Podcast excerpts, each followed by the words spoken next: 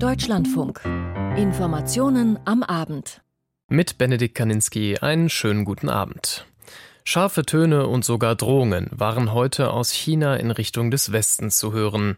Außenpolitikexperte Dirk Schmidt von der Universität Trier sagte dazu hier im Deutschlandfunk. Dass die Rhetorik jetzt so scharf ist, kommt jetzt nicht sonderlich überraschend.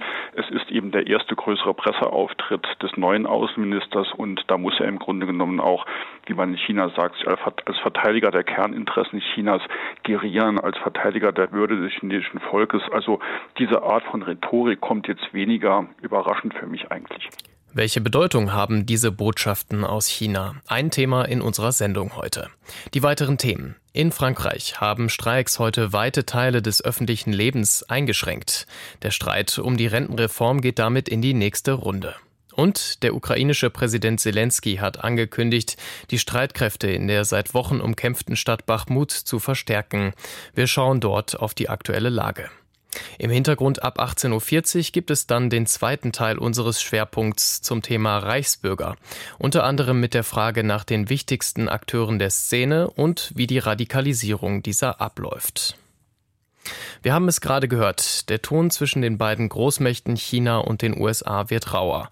Und das nicht nur hinter den Kulissen, sondern mittlerweile auch ganz öffentlich. Chinas Staatschef Xi Jinping hat dem Westen unter der Führung der USA heute die Unterdrückung seines Landes vorgeworfen. Außenminister Gang ging sogar noch weiter. Benjamin Eisel berichtet. Now I have the honor to pass the floor to Minister Qin Gang. Es war die erste große Pressekonferenz des neuen chinesischen Außenministers Gang. Die weitgehend inszenierte Veranstaltung fand im Rahmen der derzeit laufenden Jahrestagung des Nationalen Volkskongresses statt. Fragen mussten vorab eingereicht werden.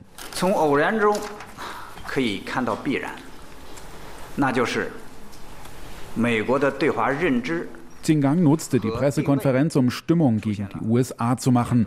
Er warf der US-Regierung vor, für den Konflikt zwischen den beiden Ländern verantwortlich zu sein. Wenn die Vereinigten Staaten nicht auf die Bremse träten, so der Außenminister, sondern weiterhin den falschen Weg verfolgten, drohten Konflikte mit katastrophalen Folgen. In der Diskussion um Taiwan wiederholte Xinjiang bereits bekannte Positionen und forderte die USA auf, sich nicht weiter in die inneren Angelegenheiten Chinas einzumischen.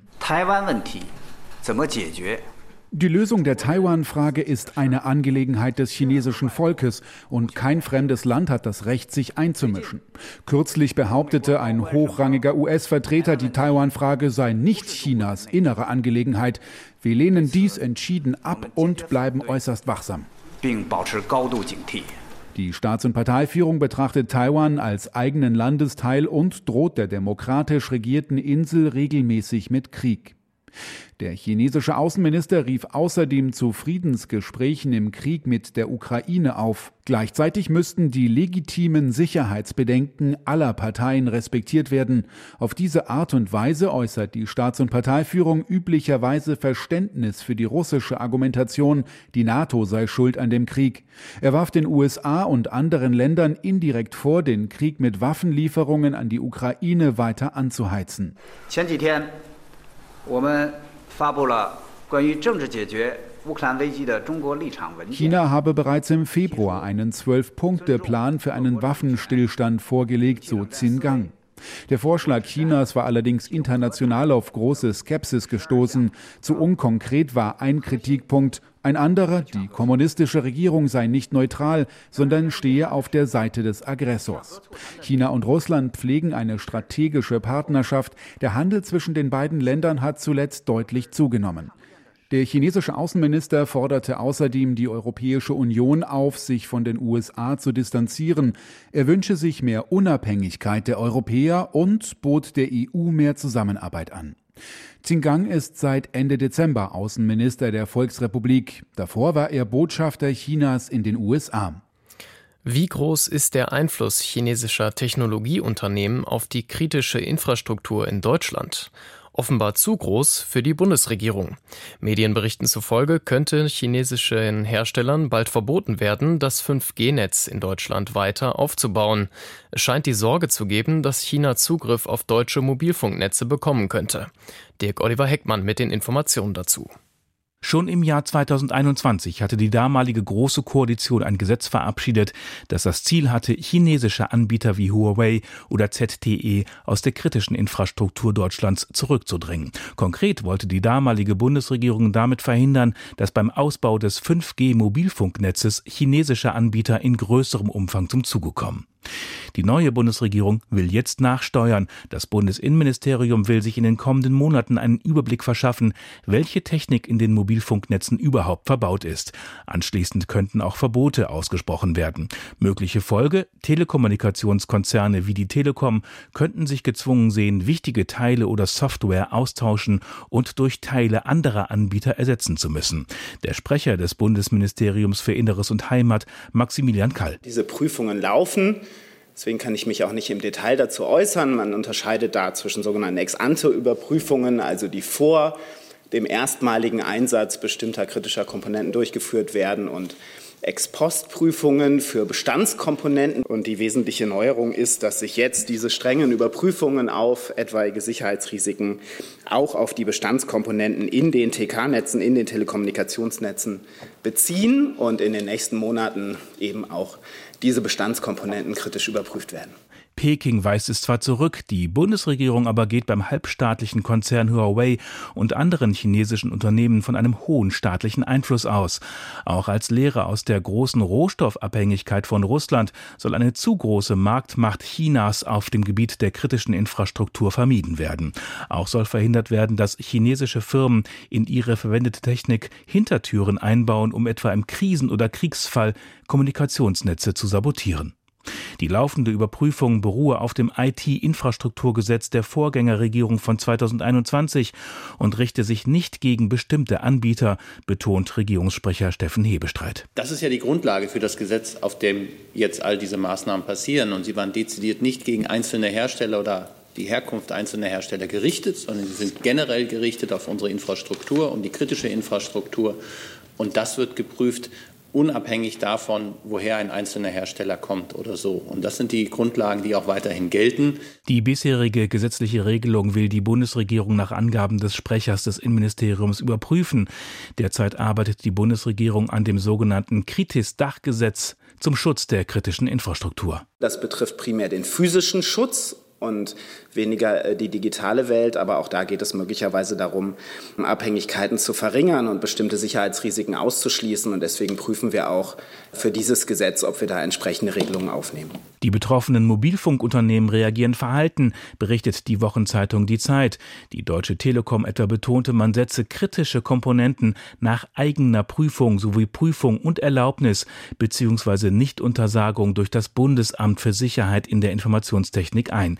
Im Übrigen beteilige man sich nicht an politischen Spekulationen. Zustimmung zum Vorgehen der Bundesregierung kommt vom CDU-Außenpolitiker Norbert Röttgen. Er sagte dem Handelsblatt, Zitat, wenn es stimmt, dass das Innenministerium jetzt endlich damit beginnt, 5G-Komponenten von nicht vertrauenswürdigen Anbietern zu untersagen, dann wäre das eine gute Nachricht. Die ukrainische Stadt Bachmut gleicht in diesen Tagen einem Trümmerfeld. Seit Wochen ist die Stadt heftig umkämpft. In den vergangenen Tagen sah es so aus, als würden sich die ukrainischen Truppen aus Bachmut zurückziehen. Gestern Abend kündigte Präsident Zelensky etwas überraschend an, dass die Kämpfe weitergehen und die ukrainischen Streitkräfte sogar aufgestockt werden. Die Antwort aus Russland gab es heute, gab heute Verteidigungsminister Shoigu. Frank Eichmann mit den Hintergründen. Der offizielle Teil der Sitzung im Verteidigungsministerium wurde vom russischen Staatsfernsehen übertragen. Ohne Umschweife ging Sergei Shoigu auf die derzeit heftigsten Kämpfe ein in Bachmut oder Atjomowsk, wie es in Russland heißt. Die Befreiung von Atjomowsk wird fortgesetzt. Die Stadt ist ein Knotenpunkt für die Verteidigung der ukrainischen Truppen im Donbass. Wenn wir die Kontrolle übernehmen, ermöglicht uns das weitere Offensivaktionen in die Tiefe der Verteidigung der ukrainischen Streitkräfte. Die schweren Kämpfe sind für beide Seiten äußerst verlustreich. Die russische Armee und die sogenannte Wagner-Gruppe des Putin vertrauten Prigozhin versuchen, ukrainische Einheiten in Bachmut einzukesseln fesseln, die wiederum verstärkt worden sein sollen, um die Stadt zu halten. Durch den Sturm soll es auf russischer Seite viele Tote und Verwundete geben. Verteidigungsminister Shoigu betonte die hohe Opferzahl unter ukrainischen Soldaten.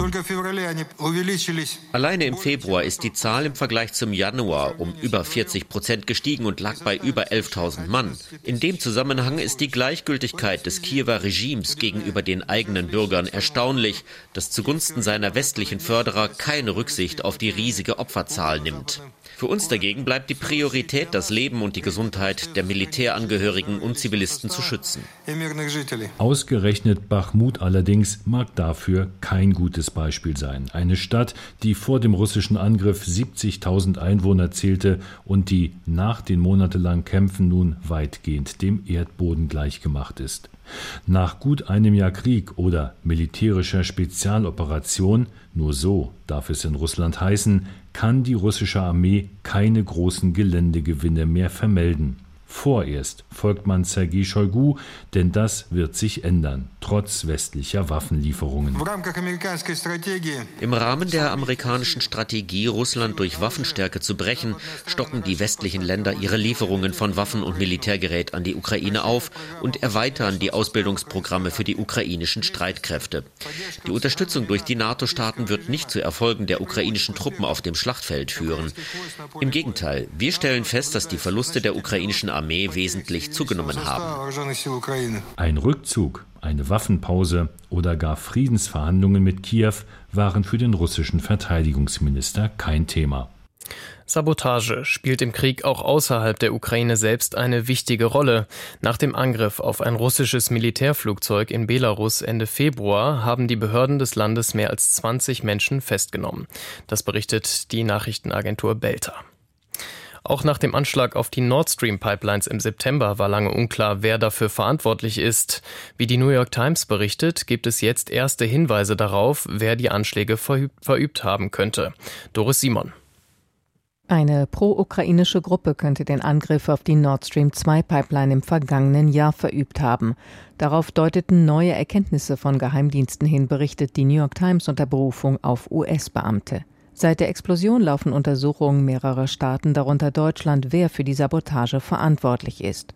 Es gebe keine Beweise für eine Verwicklung des ukrainischen Präsidenten Zelenskis oder ukrainischer Regierungsvertreter in den Angriff auf Nord Stream 2, schreibt die Zeitung unter Berufung auf die US-Beamten. Zu dem Bericht nahmen die CIA und das Weiße Haus nicht Stellung. Es ist nicht klar, woher die neuen Geheimdienstinformationen stammen und wie stark ihre Beweiskraft ist. US-Beamte gingen nach Überprüfung des Materials davon aus, dass die Täter höchstwahrscheinlich ukrainische oder russische Staatsangehörige seien, anti-Putin. Diesen Quellen zufolge wurden die Sprengsätze höchstwahrscheinlich mit Hilfe erfahrener Taucher gelegt, die nicht für das Militär oder den Geheimdienst zu arbeiten schienen. Doch die Quellen der New York Times schränken ein, es gebe keine eindeutigen Schlussfolgerungen über Akteure und potenzielle Hintermänner. Sie ließen offen, ob der Angriff eventuell auch von Leuten mit Verbindungen zur ukrainischen Regierung oder zu deren Sicherheitsdiensten hätte durchgeführt werden können. Ganz Frankreich sollte zum Stillstand gebracht werden. Das hatten die Organisatoren des heutigen Streiktages angekündigt. Erneut sind heute tausende Menschen in Frankreich auf die Straße gegangen, um gegen die geplante Rentenreform zu demonstrieren. Die Folge waren große Probleme im Bahn- und Flugverkehr, auch die Müllabfuhr wurde bestreikt und die Schulen blieben größtenteils geschlossen. Schon vor dem heutigen Streiktag war vom größten Streiktag seit den 1990er Jahren die Rede. Unsere Korrespondentin Christiane Kess berichtet aus Paris. Wieder ziehen Menschenmassen durch die Straßen der französischen Städte. Beim Protestzug in Paris läuft Carole mit. Seit fast 30 Jahren unterrichtet die Lehrerin Englisch. Mit 64 in Rente zu gehen, kann sie sich nicht vorstellen. Das scheint mir unmöglich, denn wir arbeiten mit jungen Leuten. Es ist ein schwieriger Beruf, wenn es um die Leidenschaft geht oder um die körperlichen Anforderungen. Ich stehe die ganze Zeit. Außerdem gibt es noch schwerere Berufe als meinen. Auch da sollen die Leute jetzt bis 64 arbeiten arbeiten. Im westlichen Poitiers demonstriert der Student Valentin gegen die Rentenreform. Der 19-Jährige sorgt sich um seine berufliche Zukunft. Euh, Wenn die Leute früher in Rente gehen, kann ich vielleicht schneller Arbeit finden. Das würde die hohe Arbeitslosigkeit junger Menschen senken. Ich sehe außerdem bei meiner Mutter, die in der Altenpflege arbeitet, dass die Arbeitsbedingungen sehr schwierig sind. Sie arbeitet jeden Tag von 8 bis 20 Uhr. Ich glaube nicht, dass sie bis 64 Jahre durchhält. Laurent Berger, Chef des größten Gewerkschaftsbundes CFDT, freut sich über die große Beteiligung an den Streiks und Demos. Dieser Tag ist gegen die Rente mit 64, die vor allem diejenigen treffen wird, die jung angefangen haben zu arbeiten. Die Wut gegen diese ungerechte Reform ist immer noch groß. Es sind so viele Menschen auf der Straße wie seit 40 oder 50 Jahren nicht mehr. Das ist historisch. In Marseille marschiert Jean-Luc Mélenchon an der Der Protestierenden. Der Gründer des radikal linken La France Insoumise sieht in dem Widerstand gegen die Reform einen Machtkampf zwischen der Bevölkerung und dem Präsidenten Emmanuel Macron. In einer Demokratie ist es jetzt die Pflicht des Präsidenten, einen Ausweg zu finden. Er muss entweder die Nationalversammlung auflösen oder ein Referendum abhalten, so wie wir es schon die ganze Zeit wollen. Der Präsident irrt sich, wenn er glaubt, dass die Leute müde werden zu streiken. Das französische Volk hat etwas Besseres verdient. Während draußen demonstriert wird, debattieren nach den Abgeordneten der Nationalversammlung nun die Senatorinnen und Senatoren die Rentenreform. Gabriel Gabriel Attal, beigeordneter Minister für die öffentlichen Haushalte, verteidigt die Regierung. Wir haben immer denjenigen zugehört, die gegen diese Reform sind, in einem demokratischen Rahmen. Es gibt die Opposition im Parlament und die auf der Straße. Ich respektiere das Recht zu demonstrieren und zu streiken voll und ganz, aber ich kritisiere diejenigen, die immer und überall zur Blockade aufrufen und dazu die französische Wirtschaft in die Knie zu zwingen. Die Gewerkschaften wollen das Land lahmlegen, bis die Regierung die Rentenreform zurückzieht. Seit dem frühen Morgen fahren kaum öffentliche Verkehrsmittel, an Schulen fiel der Unterricht aus, gestreikt wird auch beim staatlichen Energieunternehmen ÖDF. Außerdem blockieren Arbeiter Raffinerien. In Faisin, südlich von Lyon, sagt Juan Juanito vom Gewerkschaftsbund Force Ouvrière, er wolle zwar nicht, dass die Autofahrer bald auf dem Trockenen sitzen, aber euh, das hängt von der Regierung ab. Wenn sie auf den Unmut der Arbeitnehmer hört, wird es keinen Treibstoffmangel im Land geben. Wenn sie aber weiterhin bei ihrer harten Haltung bleibt, werden wir weiter streiken. Christiane Kess mit dem Bericht aus Paris. Normalerweise dürfen Schutzsuchende innerhalb der Europäischen Union Asyl beantragen. Großbritannien ist bekanntlich kein Mitglied der EU mehr und hat jetzt angekündigt, dieses Recht so weit wie möglich einzuschränken. Imke Köhler berichtet zu den Hintergründen. Dem Gesetzentwurf zufolge wird das Innenministerium verpflichtet, fast alle illegal ins Land gekommenen Flüchtlinge abzuschieben. Die Regierungspläne sehen vor, Ankömmlinge zunächst ohne richterliche Überprüfung in Gewahrsam zu nehmen und dann auszufliegen, entweder in ihre Heimatländer oder in ein Drittland wie Ruanda, mit dem Großbritannien ein entsprechendes Abkommen hat. Die Möglichkeit, Asyl zu beantragen, sollen die Flüchtlinge erst nach der Abschiebung erhalten. Ausnahmen soll es nur für Minderjährige und Schwerkranke geben. Großbritanniens Innenministerin Suella Braverman räumte ein, mit diesem Gesetzentwurf die Grenzen des internationalen Rechts auszureizen. Sie zeigte sich aber überzeugt davon, internationales Recht nicht zu brechen. Das Innenministerium rechnet offenbar bereits damit, dass die Pläne vor Gericht angefochten werden. Die konservative Regierung will mit der geplanten Gesetzesverschärfung die Zahl der Bootsflüchtlinge reduzieren, die über den Ärmelkanal nach Großbritannien kommen. Diese Route wird immer häufiger genutzt. Im vergangenen Jahr kamen auf diese Weise knapp 46.000 Menschen illegal ins Königreich. Am Freitag will Premier Sunak nach Paris reisen, um mit Frankreichs Präsident Macron über weitere Maßnahmen zu sprechen, wie die Schlepperaktivitäten unterbunden werden können. Spätestens seit dem Korruptionsskandal um die ehemalige Vizepräsidentin des Europäischen Parlaments Kaili ist klar, dass auch die EU nicht sicher vor Bestechung sein kann. Dabei steht auch Katar in Verdacht, Einfluss auf Entscheidungen des Parlaments genommen zu haben. Jetzt gerät auch die EU-Kommission unter Druck. Diesmal geht es um kostenlose Katar-Flüge. Klaus Remme mit dem Bericht aus Brüssel. Schon wieder Katar, schon wieder die EU und schon wieder geht es um den Verdacht von ausländischer Einflussnahme und möglichen Interessenskonflikten. Doch diesmal richten sich bohrende Fragen nicht an das Europaparlament, sondern an die EU-Kommission. Nachdem das Magazin Politico in der vergangenen Woche über von Katar oder katarischen Interessengruppen bezahlten Flügen und Hotelübernachtungen für den Leiter der EU-Generaldirektion Verkehr berichtet hatte, stellte gestern die europäische Bürgerbeauftragte Emily O'Reilly entsprechende Fragen an die Kommission. Heute Mittag kündigte eine Kommissionssprecherin in Brüssel an, From now on, stricter rules will apply to travel paid for by third parties. Ab jetzt gelten strengere Regeln für Reisen, die von Dritten bezahlt werden, erläuterte die Sprecherin. Gleichzeitig bekräftigte sie die Position der Kommission, der zufolge es im vorliegenden Fall zu keinem Regelverstoß gekommen sei. Als Leiter der Generaldirektion sei es seine Aufgabe gewesen, gewissenhaft zu prüfen, ob bei Reisen mögliche Interessenkonflikte vorliegen könnten. Wer diese Prüfung vornehme, wenn es sich um Reisen des Generaldirektors selbst handele, wollten die Journalisten in Brüssel gestern wissen. He himself is the authorizing officer who is supposed to conduct uh, this analysis. This is the procedure. Er selbst habe die Reise genehmigen und gründlich prüfen müssen, so sei das Verfahren angelegt, wurde gestern erklärt. Der Top-EU-Beamte sei zu dem Ergebnis gekommen, dass es kein Problem gebe, fügte er hinzu. Viele in Brüssel setzen hier ein großes Fragezeichen, denn während Katar sich in Sachen Flug- und Hotelkosten für den Leiter der Generaldirektion Verkehr großzügig zeigte, verhandelten Doha und Brüssel über ein Luftverkehr Luftverkehrsabkommen, das Qatar Airways einen erheblich verbesserten Marktzugang zur Europäischen Union sicherte und das im Herbst 2021 unterzeichnet wurde. Die in Frage stehenden Reisen fanden zwischen 2015 und 2021 statt. Der Beamte sei aber gar nicht Teil des Verhandlungsteams gewesen, wird von Seiten der Kommission betont.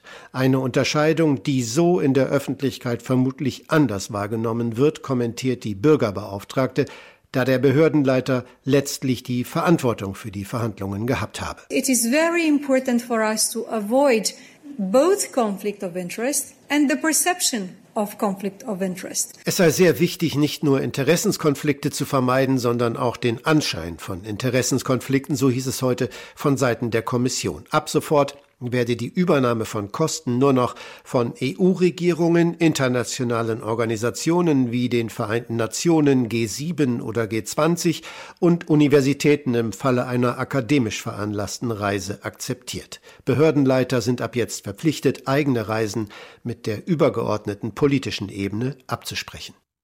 Wir verstehen uns und sind optimistisch. Das ist wohl die Botschaft, die die Beteiligten bei der Klausurtagung des Bundeskabinetts auf Schloss Meseberg verbreiten wollten.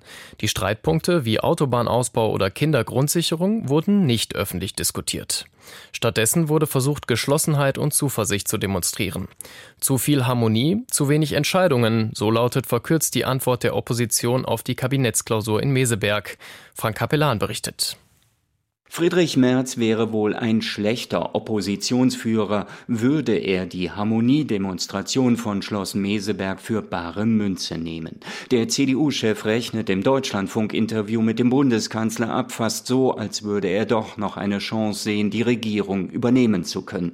Tatsächlich hat sich die Ampel in vielen Punkten festgefahren, da fällt nicht nur dem Christdemokraten auf, wie sehr SPD, Grüne und Freie Demokraten nach ihrer Kabinettsklausur darum bemüht waren, Geschlossenheit zu demonstrieren. Das sind doch Kindereien, statt mal über ein Thema zu sprechen, wo sich die Koalition geeinigt hat. Offenbar allerdings gab es noch keine Einigung in den aktuellen Streitfragen, sei es in der Kontroverse um das Verbrenner aus, im Streit über den Autobahnneubau oder in der Debatte über das Ende von Gas- und Ölheizungen. Hängen bleibt allerdings, dass der Kanzler Bilder von sich posten ließ, auf denen er entspannt im verschneiten Schlossgarten herumspaziert, empfindet März das als Kinderei? Also ich habe einen Schneeball geworfen, aber wie sich das für einen Bundeskanzler gehört, auf niemanden.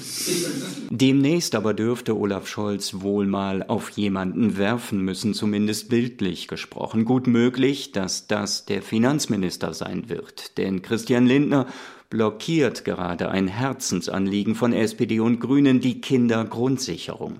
Zwar will auch der FDP-Vorsitzende eine Vereinfachung und Zusammenführung der familienpolitischen Leistungen, dass das aber dazu führen wird, dass deutlich mehr Familien Geld vom Staat erhalten werden, möchte Lindner noch nicht akzeptieren. Die Kindergrundsicherung könnte mit 11 Milliarden Euro zu Buche schlagen. Das muss es uns wert sein, betont Grünen Co-Chefin Ricarda Lang im Sender NTV. Am Ende geht es darum, dass wir A, die Kinder, die bisher noch nicht erreicht werden, im Moment haben nur ungefähr 30 Prozent der anspruchsberechtigten Kinder wirklich Zugriff auf die Gelder, dass die erreicht werden und dass wir B, Kinder auch tatsächlich aus der Armut holen. Und beides kostet am Ende Geld, das gibt's nicht zum Nulltarif. Die Haushaltsberatungen werden zur Zerreißprobe, dass im Zeichen des russischen Überfalls auf die Ukraine die Bundeswehr weitere 10 Milliarden Euro zusätzlich erhalten soll, wird kaum in Frage gestellt. Zugleich aber will der Kanzler den Umbau der Wirtschaft zur Klimaneutralität erheblich beschleunigen. Olaf Scholz macht Ansagen, die ebenfalls große Summen verschlingen werden. Wir müssen bis 2030 vier bis fünf neue Windräder aufstellen pro Tag und pro Tag umgerechnet mehr als 40 Fußballfelder voller Solaranlagen. Wir müssen das Netz ertüchtigen, die Wasserstoffwirtschaft investieren und bei der Elektromobilität vorankommen. Das kostet allerdings nicht nur Geld, das muss auch schnell geplant und umgesetzt werden und das bei fortschreitendem Fachkräftemangel. Da passt es nicht zusammen, dass die Bundesregierung seit Monaten schon über die Planungsbeschleunigung über Kreuz ist. Die FDP will auch den Autobahnneubau vorantreiben, die Grünen halten dagegen. Auf wen also wird Scholz Scholz diesen Schneeball werfen. Für Oppositionsführer Merz steht ohnehin fest, die Koalition hat sich übernommen. Im Grunde hätte die Bundesregierung im letzten Jahr um diese Zeit sagen müssen, wir legen den Koalitionsvertrag auf die Seite und ordnen jetzt unsere Prioritäten neu. Was gestrichen werden könnte, darauf aber will sich der Christdemokrat nicht festlegen. Wie ist der Harmoniekurs der Ampelregierung nach der Klausurtagung auf Schloss Meseberg einzuschätzen? Das ist auch eine Frage in unserem Podcast Der Tag. Den Podcast gibt es überall, wo es Podcasts gibt und in der DLF Audiothek. Gleicher Lohn bei gleicher Arbeit für Frauen und Männer. Das ist in Deutschland immer noch eine Wunschvorstellung. Der heutige Equal Pay Day soll darauf aufmerksam machen. Frauen verdienen in Deutschland im Schnitt pro Stunde 18 Prozent weniger als Männer. Das geht aus einer Auswertung des Statistischen Bundesamts hervor. Bundesarbeitsminister Heil hat angekündigt, auch gesetzlich für mehr Gleichberechtigung zu sorgen. Jana Adu berichtet aus Berlin. Im Vergleich zum Vorjahr hat sich nichts verändert. Wieder fällt der Equal Pay Day auf den 7. März. Bis zu diesem Tag müssen Frauen, symbolisch gesehen, arbeiten, um genauso viel zu verdienen wie Männer im vergangenen Jahr. Wir haben eine Lohnlücke von 18 Prozent. Und das ist, wenn man ehrlich ist, zum Himmel schreiende Ungerechtigkeit. Grünen-Chefin Ricarda Lang macht einen Tag vor dem Internationalen Frauentag deutlich, dass Gleichberechtigung in vielen Bereichen, so auch im Berufsleben, noch lange nicht erreicht ist. Warum Frauen im Schnitt 18 Prozent weniger verdienen als ihre Männer männlichen Kollegen. Die Gründe sind vielfältig. Häufiger arbeiten Frauen in Berufen, in denen geringere Löhne gezahlt werden, wie im Gesundheitswesen oder im sozialen Bereich. Dazu sind sie seltener in Führungspositionen und öfter als Männer in Teilzeit tätig. Hinzu kommt, dass sie häufigere Auszeiten aus dem Berufsleben nehmen, etwa zur Kinderbetreuung. Ungleiche Bezahlung sei ohne Berechtigung, findet Bundesfamilienministerin Lisa Paus. Eine Pflegerin, die im Schichtdienst arbeitet, leistet mit Sicherheit die gleiche körperliche Arbeit wie beispielsweise ein Bandarbeiter bei einem Autobauer. Vor allem im Alter nehmen unterschiedliche Gehälter zwischen Mann und Frau zu. Jahreseinkünfte liegen dann bei Frauen um knapp 30 Prozent niedriger als bei Männern. Bundesfamilienministerin Lisa Paus fordert daher eine Reform des Steuersystems, um die Altersarmut bei Frauen zu bekämpfen. Ein geschlechtergerechtes Steuersystem brauche eine Neugestaltung der Steuerklassen 3 und 5, sagte Paus den Zeitungen der Funke Mediengruppe. Denn dadurch werde die Lohnsteuerbelastung zwischen Eheleuten fairer verteilt. Einen ersten Erfolg zur Angleichung von Lohnunterschieden gab es Mitte Februar. Da hatte das Bundesarbeitsgericht in Erfurt ein weitreichendes Urteil zum Thema Equal Pay gefällt. So dürfen Arbeitgeber zukünftig Verdienstunterschiede von Frauen und Männern nicht mit ihrem unterschiedlichen Verhandlungsgeschick begründen. Bereits 2017 gab es in der Gesetzgebung einen großen Schritt in Richtung gleicher Lohn. Seither verbietet das Entgelttransparenzgesetz eine ungleiche Bezahlung anhand des Geschlechts. Darüber hinaus ermöglicht es Arbeitnehmerinnen und Arbeitnehmern größerer Unternehmen Auskunft darüber zu verlangen, nach welchen Kriterien sie bezahlt werden. Bundesarbeitsminister Hubertus Heil von der SPD kündigte dazu weitere Maßnahmen an. Nämlich, dass im Zweifelsfall gegen Lohndiskriminierung auch vor Gericht besser geklagt werden kann, indem man beispielsweise auch eine Gewerkschaft oder eine Organisation für sich klagen lässt, wenn man allein oft zu schwach ist, sein Recht durchzusetzen oder ihr Recht durchzusetzen. Eine Weiterentwicklung des Entgelttransparenzgesetzes sieht auch der Koalitionsvertrag von SPD, Bündnis 90 Die Grünen und FDP vor. Auch die Antidiskriminierungsbeauftragte des Bundes, Ferda Attermann, macht immer noch viele Schlupflöcher im Entgelttransparenzgesetz aus. Ihr leuchte es nicht ein, wieso Frauen kein Recht hätten, Auskunft über eventuelle Lohnungleichheiten zu bekommen, nur weil sie in einem kleinen Betrieb arbeiten. Ungleicher Lohn, das sei Diskriminierung per Gesetz. Eine nächste Berichterstattung zur Weiterentwicklung des Gesetzes will die Ampel im Sommer vorlegen. Der Ruf nach mehr Gleichberechtigung zwischen Männern und Frauen ist auch ein Thema in unseren Kommentaren heute ab 19.05 Uhr. Und das waren die Informationen am Abend mit Benedikt Kaninski. Ich wünsche Ihnen noch einen schönen Abend. Machen Sie es gut.